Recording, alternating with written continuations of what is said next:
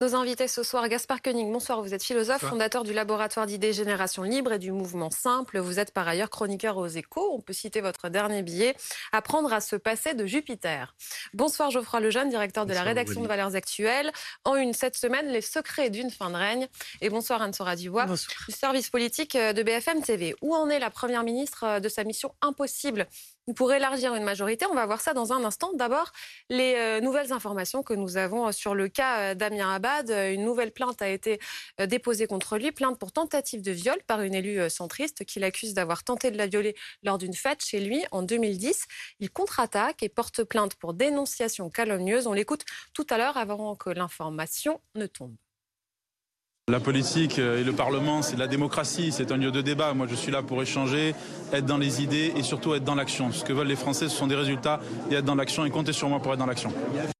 Est-ce qu'il est en sursis, Anne-Sora Dubois? Il l'est forcément, oui, parce qu'on ne sait jamais jusqu'où euh, ça va en termes de réputation et de quand ça rejaillit sur la totalité d'un collectif et d'un gouvernement. Euh, il y a des précédents. On a vu des ministres qui n'ont pas été condamnés, euh, qui parce que là évidemment la plainte est déposée, mais une enquête n'est pas ouverte pour l'instant. Les deux autres plaintes ont été classées sans suite, mmh. les deux plaintes précédentes mais on ne sait jamais jusqu'où peut aller en termes d'entrave à l'action d'un gouvernement ce type de situation. Il, est il était déjà un peu en sursis avant les élections législatives, puisqu'il avait eu une, un échange, nous dit-on, très vif avec la première ministre Elisabeth Borne. Ça tombait assez mal, la révélation des premières accusations. C'était moins de 24 heures après l'installation du gouvernement.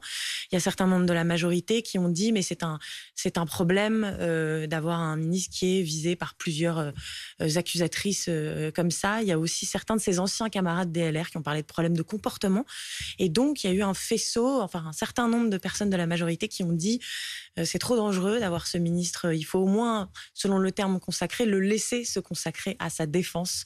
Euh, effectivement, disant que même s'il était battu aux élections législatives, ça serait peut-être même euh, un avantage pour le, pour le gouvernement. Ça ne veut pas dire que son sort est scellé, parce que la jurisprudence tacite est assez claire.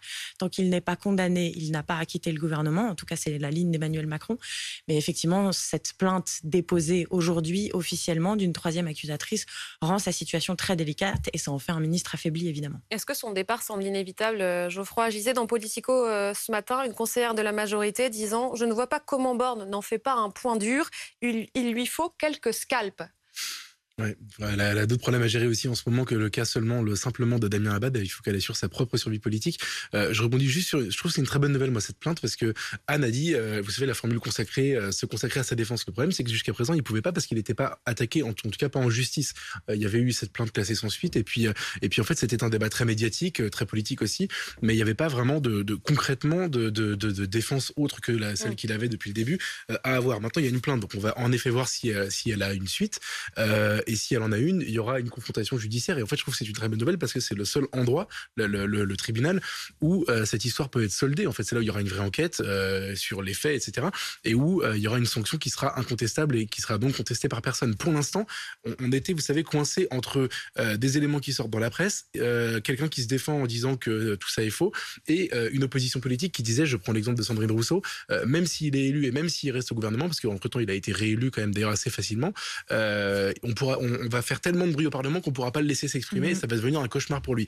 Et en fait, ça n'est pas possible euh, de fonctionner comme ça. C'est-à-dire que Sandrine Rousseau a cru, et, je dis Sandrine Rousseau, c'est le, porte-étendard d'un mouvement beaucoup plus large, a cru que c'était elle qui décidait en fait qui devait parler ou pas. Moi, je trouve que c'est beaucoup plus sain quand euh, c'est la justice qui le fait. Et à partir d'aujourd'hui, ça devient possible. Natacha, vous en pensez quoi? Parce que euh, c'est vrai que lui décide tout de suite de contre-attaquer, de porter plainte pour dénonciation calomnieuse. Et encore une fois, ça va se passer devant les tribunaux et c'est le lieu où ça doit se passer. Et je précise en lien avec mon humeur que vous voyez bien à quel point il est euh, gênant d'utiliser le même mot pour les accusations qui, vont qui sont portées à l'encontre de Damien Abad et les accusations de Chrysoula euh, Casaropoulou euh, lors de son l'exercice de son de son métier de médecin gynécologue. C'est pas du même ordre. Mais là, en l'occurrence, ça va aller en justice et c'est en effet ce qui peut se passer de mieux.